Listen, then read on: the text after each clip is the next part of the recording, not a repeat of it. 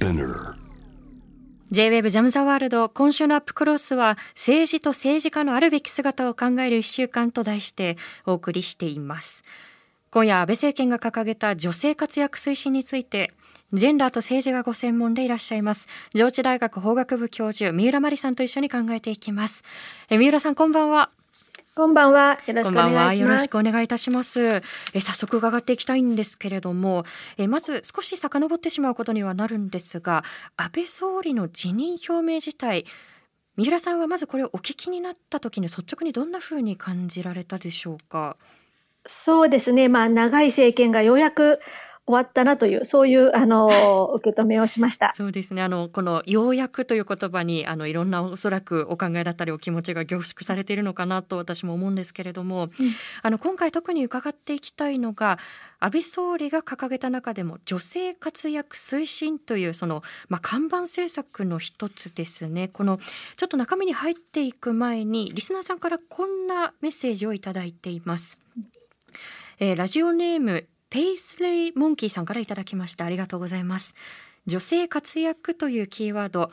例えばジェンダー不平等格差解消という言葉に変えてほしい。こちらの方が客観的な表現そして的確な課題設定。輝かせてもらうよりこれ格好好きですね。輝かせてもらうよりもせめて同じスタートラインに立たせてという声をいただいたんですけれどもあの三浦さんまずこの言葉自体どんなふうに捉えていらっしゃいますか？うん、おっしゃる通りですよね。うん、あの、やっぱり女性活躍って言葉、その前は女性活用っていう言葉だったんですね。で、それだとあまりに女性を活用するって、まあとても語感が悪い言葉ですから、まあそれが女性活躍という言葉に置き換わっています。でもまあ中身は同じですので、まあ経済成長のために女性活躍をさせるという、まあ、そういう政策なんですね。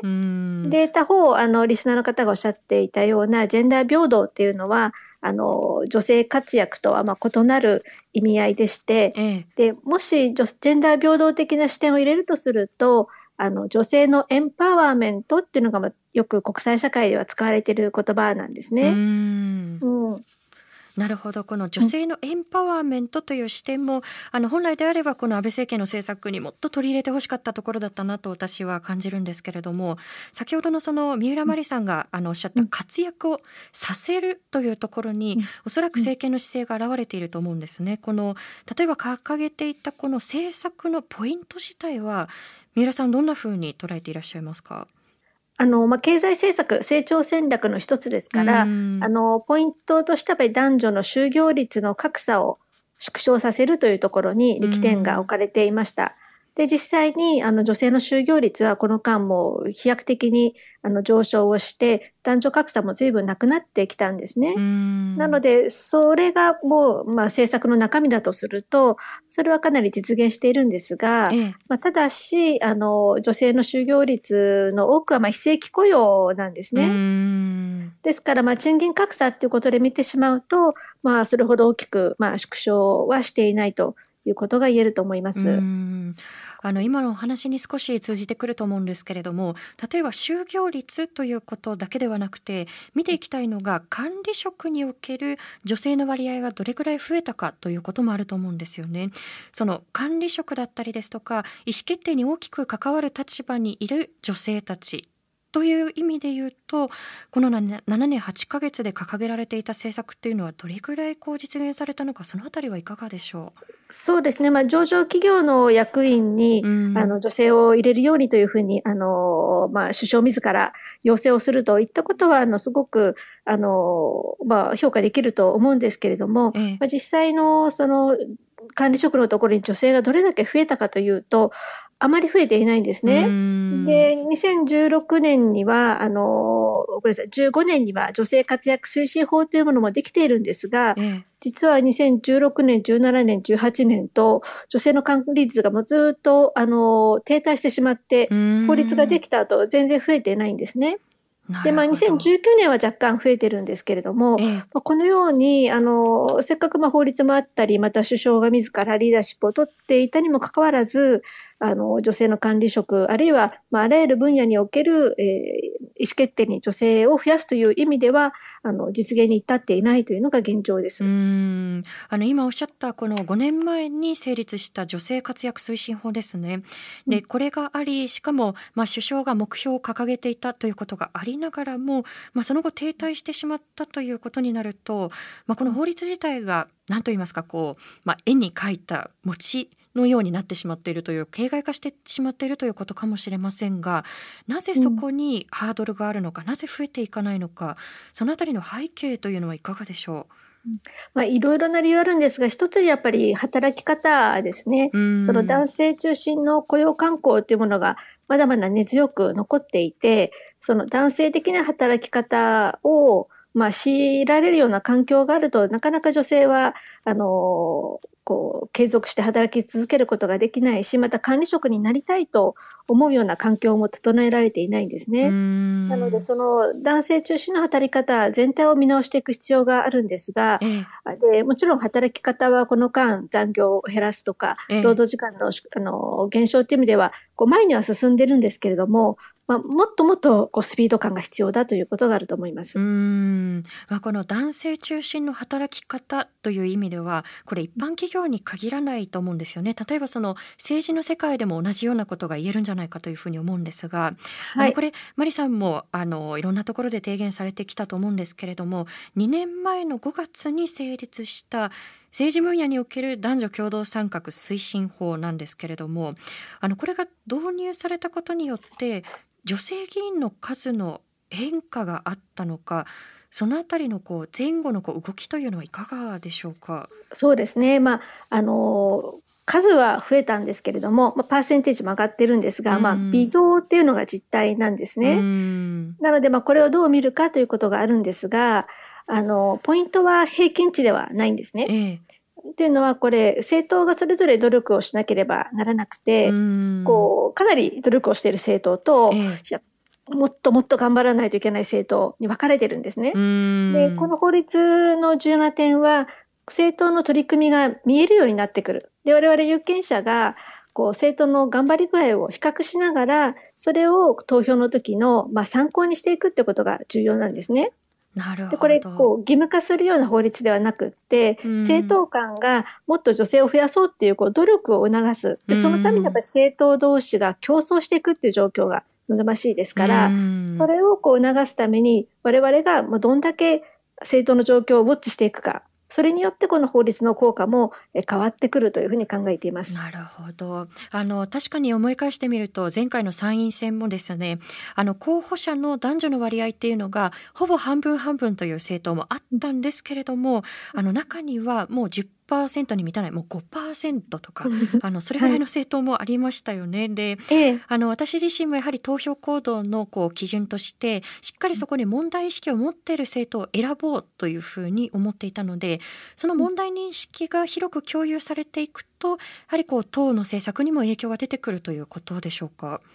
うん、まさしくその通りです。で特にあの、まあ与党ってなかなか変わりにくいんですね。これ、あの、イデオロギーの問題だけでなくて、ええ、あの、現職の議員たくさん抱えている政党は、なかなか新人がそこから出るってわけにいかないので、変わりにくいんですね。はい、野党は、こう、与党にチャレンジする立場ですから、新しい人を立てるわけですね。なので野党の方がどうしてもやっぱり女性候補者が多いと。で、その女性候補者たちが選挙で勝ち進んでいくことになると、今度は与党に対してこうプレッシャーを与えることになるので、与党としてもこれは女性を増やさないと議席が守れないってなればやっぱり女性を増やそうってなってくるんですね。そのダイナミズムが次の衆議院で生まれるのか、はい、あの前回の参議院でやっぱりそういう傾向見られたと思うんですね。うん、やっぱり女性候補者がとてもあの前線をしていたってことありますから、えー、それがこう衆議院にいい形で跳ね返ってくるといいなというふうに見ています。そうですね。あの今ダイナミズムダイナミズムとおっしゃったそのまあプラスの連鎖までこう持っていけるかどうかっていうこと一つ問われていると思うんですけれども、まあ先ほどその与党がなかなかその変わりづらいということもあの触れていただいたと思うんですね。で例えばその振り返ってみると女性の閣僚が最終的には非常にこう少なくなってしまったなというふうに思うんですよね。一時は、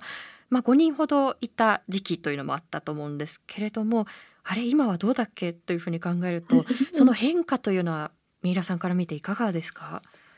いやそれはとても残念ですよね。やっぱり5人っていうのは史上最多の数値で、うん、あの、久住内閣で1回あって、それからまた安倍政権も1回あったんですけれども、うん、あの、5人だったのが4人になり、3人になり、2人になり、1人になりっていう状況になってしまって、うん、まあ、また今3人ということになっていますけれども、あの、やっぱり閣僚にいる、あるいは、まあ、あと、党三役にいるっていうことは、あの、よくメディアでの、あの、こう、取り上げるってことも高くなりますから、うん、こう、見える場所に女性がいる。そういうことで、こう、有権者からしても、こう、やっぱり多様性を意識してるんだなっていう、そういうメッセージを受け取ることになりますし、うん、またこう、次世代の、あの、若い女性たちが、あ、自分でもそういう地位につけるんだっていうふうに思えるってことになりますから、ぱり閣僚を増やすっていうことはもうとても重要なことだと思います。そうですね。そのまあ多様性だったり自分もそういう可能性が開かれているんだっていうことをまあ閣僚で示すことによって可視化していくっていうところがある種あると思うんですよね。はい、で今お話しいただいてきたことをこれ総合してのまあ、様々なその要素を踏まえての数字だと思うんですけれども、うん、昨年12月に発表した世界経済フォーラムが発表した2019年の各国の男女格差、ジェンダーギャップのこれ報告書では日本は前の年から順位を上げるではなくて下げて153カ国中121位、まあ、過去最低ということになりましたよね。で先ほどお話しいただいた通り非常に課題が多かった政治分野144位という結果です。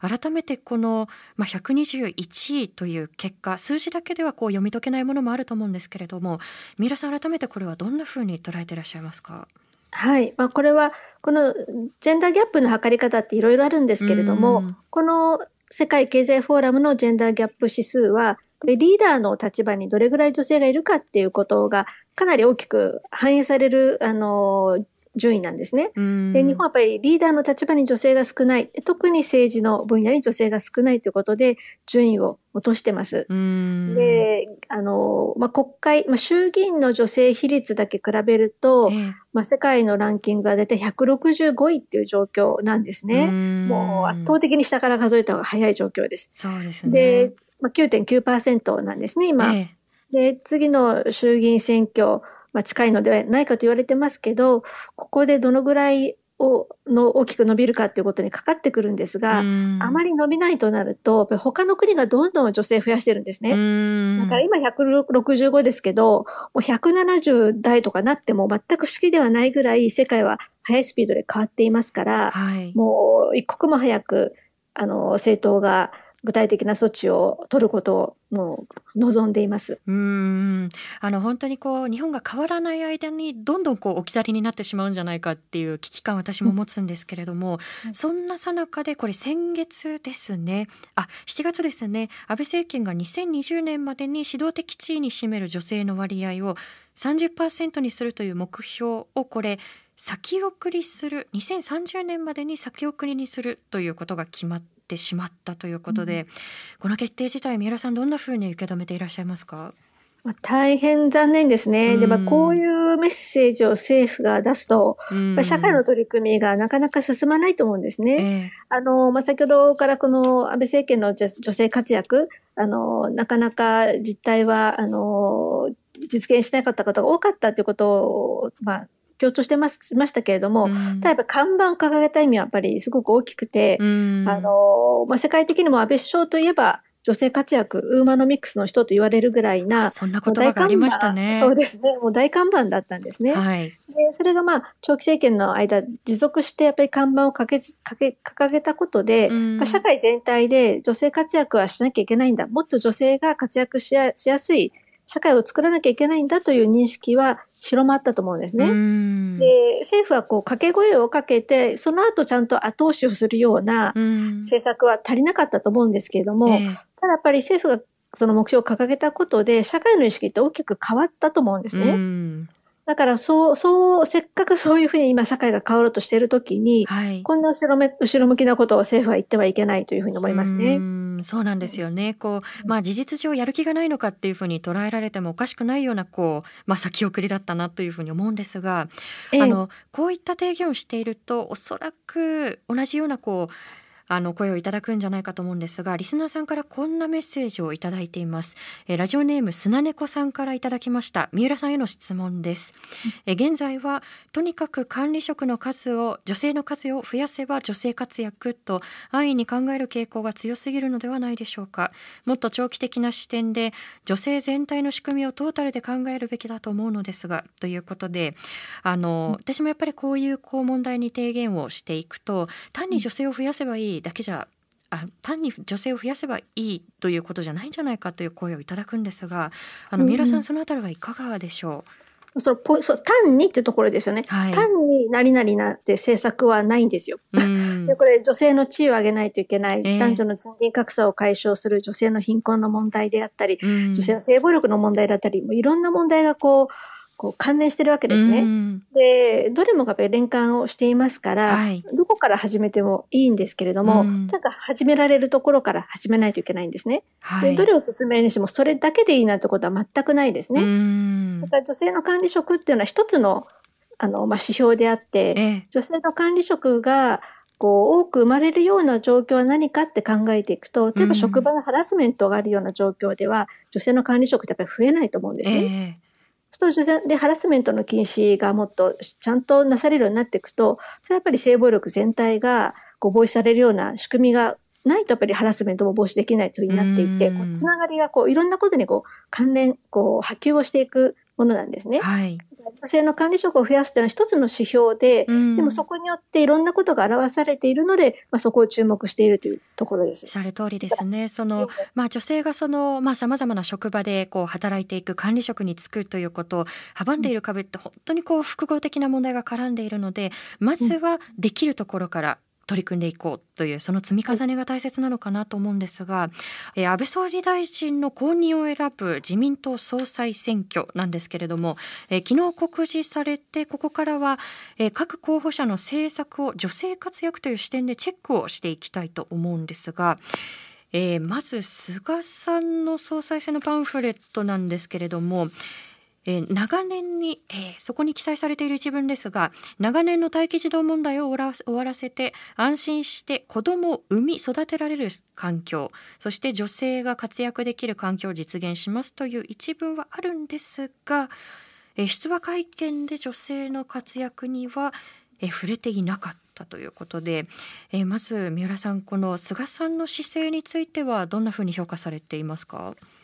はい。あの、これ安倍政権と比べると女性活躍のスローガンは随分と後退するのかなという印象を持ちました。で、特に気になったのが、えー、自助、共助、公助のスローガンなんですけれども、はい、まあ、これやっぱり自助を強調する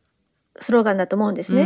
ということは、まあ、ケア責任を抱える人への公的資金、公的支援がまあ、交代するのかなという懸念が出てきます。で、まあ、自助、まあ、つまりは自己責任でやってくださいということですと、例えば、あの、この間の一斉休校、休校のようなことが起きてしまうと、えー、まあ、家庭にとても大きな負担がかかるわけですね。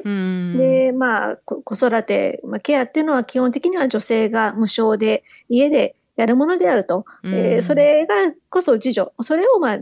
中心にやってほしいということでは、やっぱり女性活躍っていうことと矛盾してしまいますから、これはちょっと懸念している点です。そうですね。あの、まあ、安倍政権で積み残された課題というのは本当にこう山のようにあると思うんですけれども、うん、まあ、それを押し返すどころか、むしろいろんな方面で自己責任も女性活躍も後退してしまうんではないかという懸念を私も持つんですよね。うん、えそれから岸田さんの総裁選の政策パンフレット、これ、私何度も見返してみたんですけれど、女性性活躍という言葉はありませんでした。そして、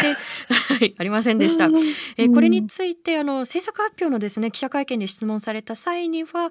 政治の場を含めて、女性の皆さんに活躍していただくのは、重要、大変重要な課題というふうに答えています。で、あの、岸田さん、この間にですね、実はツイッターの写真が物議を醸していまして、うんえー、食卓の写真をツイッターで岸田さんが投稿しているんですけれども、まあ、ネクタイを締めてあのまあ、マスクをしてるんですよね。であのご飯を自分の分を食べている岸田さんとその奥で、えー、両手を組んで、えー、立っていらっしゃる、えー、奥様というまあ、そういった構図なんですよね。であのこれがそのまあ、岸田さんのご家庭の全てではないにしてもその1枚の写真私も写真をやっているのでそのが与えうる影響というのは考えるべきだったかなと思います。その岸田さんのこう姿勢だったりですとかあの写真自体のことだけではなくてもいいんですけれども三浦さんこの間の動きどんなふうに捉えてらっしゃいますか？そうですね。その、まあ、言葉遣いですけれども、女性の皆さんに活躍していただくっていう、なんかその言い方が私なんかは引っかかってしまうんですけれども、なんかこう上から目線でですね、すね活躍していただく、はい、活躍させていただくのかしら、これからみたいな。なんか、あの、尊重しているように見えて、なんかこう、実は上から目線のこう、そういう視線を感じてしまうような言葉でしたよね。そうですね。でまあ、写真にしても、まあ、写真はあの当然こうイメージ戦略で出されていると思うので、えー、ある種のメッセージ出出されたんだと思うんですけれども、うんまあ、はてこう昭和のような感じといいますか、うん、こう今の社会の空気から随分と離れてるんではないかなというふうに思いました。うんそうですよねその、まあ、やっぱりこう政治家が発信することツイッターであっても、まあ、国内だけではなくて世界中が見ているわけでいろんなこう価値観の負の再生産にもつながってしまうというリスクは常に考えるべきだと思うんですよね。えーまあ、ご本人がねどうかっていうこと以上に、やっぱりこういうの政治家チームでやるものだと思いますので。えー周りの方がこう見てチェックをして、いや、こういうことを出すと、あの、誤ったイメージになるからって訂正が入るんだと思うんですが、えー、でもその訂正が入らなかったっていうことは、こう周りの方含めて、こう、同じような価値観の方で形成されているのかなと。な多様な人の意見が反映されにくいようなチームなのかなという懸念を持ちました。えー、なるほど。そのチーム力、チームの価値観というところもちょっと透けて見えたのかなと今お話聞いていて思ったんですけれど、えー、それから最後にですね、石破さん総裁選の政策を見ていくと、えー、かなり力が入っている印象は受けます。例えば女性が活躍できない仕組みや社会意識を是正します。女性管理職や女性議員比率女性議員比率を向上させるとともにセクハラの撲滅に取り組みます。女性の立場に立って出産子育て等を全力で支援します。かっこ、え待機児童問題など託児サービスの不足解消を含むということで石破さんの政策に関しては三浦さんいかがですか？はい。あの、3人の中では一番力が入っていると思いました。特にこう女性が活躍できない仕組みや社会意識を是正しますとあったのは評価できます。あの、こう岸田さんのように女性の皆さんに活躍していただくという、そういうことではなくてですね、えー、活躍できない仕組みがあるんだ。こう社会の側に問題があるっていうことを捉えて、そこを変えていくということでしたから、これすごく重要なポイントだと思うんですね。えーあと、それからセクハラに言及したっていうのも総裁選で今までなかったんじゃないかなというふうに思いますから、あのとても画期的なことだなと思いました。そうですね。その文言を入れたというだけでも、まあ、大きな一歩というふうに思える、言えるのかもしれないですし、あとおっしゃったように、その、まあ、社会の障壁ですね、構造的な問題があるっていうことを、まあ、ここで提示しているっていうことも一つ大きいかなというふうに思います。うん、だから、はい、女性活躍って言葉を使ってるかどうかも重要なんですが、えー、それがどういう文脈なのかっていうのがこうポイントになってくるので、やっぱりこう女性のせいにされてしまったり、女性の頑張りが足りないんだっていう、そういうような問題問題の捉え方ではなくて、あの活躍したくてもできない、その構造的な障壁を取り除くんだって、そそっちに力点があるのか、そこはこう見極めの重要なポイントだと思います。確かに。これ紐解いていく読み解いていくための一つのポイントとなり得ると思うんですけれど。あのそれを踏まえてですね実はあの総裁選だけではなくて合流新党野党の側ですねの代表に出馬しているのが国民民主党の泉健太政調会長そして立憲民主党の枝野幸男代表なんですけれどもえこの2人の政策というのは三浦さん見ていていかがですか？そうですね。あの、もともとの立憲民主党も国民民主党も、ええ、あの、女性政策については積極的に取り組んでいたので、まあ、合同新党になってもその流れは続くのかなと、まあ、期待はしています。え、で、枝野さんの、あの、政権の方、ツイッターであったので見てみたんですが、ええ。選択的夫婦別姓など、多様な家庭、家族のあり方を認め、ジェンダー平等を推進とか、あと世帯単位で組み立てられた仕組みを個人単位にするっていうふうにありましたので、個人部踏み込んだ形であの制度改正について言及していたので、まあ、それはとても評価できるというふうに思います。確かに、まあ、この選択的夫婦別姓に関してはその、まあ、総裁選の立候補者の中でもその、まあ、会見の中で言及とかあったりするんですけれど、まあ、議論していくみたいな言い方をしている方もいましたよね。でも議論は出尽くしているから っていうところはねちょっとあのそうですね考える。一応お三方反対はしてなさそうなのであの公的な発言では。ですのであの、総裁選後に、あの、首相になられた方には、まあ、期待したいですね、はい、そうですね。なんとかこれを一歩進めてほしいなっていうふうに思うんですけれども、あの、今お話しいただいた通りですね、あの、例えばその安倍政権が積み残してきてしまったも様々な課題が、あの、泉さんも言った方がいいですよね。あの、あ失礼しました。そうですね。泉健太さん。はい。あの、泉健太さん、女性政策っていうにちょっと探しきれなかったんですが、ただ、女性自治体議員とオンライン意見交換化をしてるっていうことが出されてましたので、ええ、あの、やっぱり当事者からちゃんと声を聞くという、もうその姿勢は、あの、評価していいかなというふうに思いますね。はい、あの、ご本人で何か、この、こうこのこの政策だっていうことがなくても、やっぱりこういう当事者の女性の話を聞くという、それはあのいい姿勢だというふうに思います。そね。それが具体的な政策に反映できるのかというところも含めて見ていきたいと思うんですが、はい、あの最後にあのこれまでもさまざまな課題をすでにお話の中で浮き彫りにしていただいたと思うんですけれども、改めて今後どんな取り組みだったり制度が欠かせないのか、そしてまあ女性がこう活躍できない仕組みを変えていくことによって世の中は社会はどんなふうに変わっていくのかということを最後に伺えますでしょうか。はい。あの、日本でこれだけジェンダーギャップ指数が低いのはですね、うん、実は、あの、ジェンダー平等を進めるための基本的な法律が日本では随分と足りないんですね。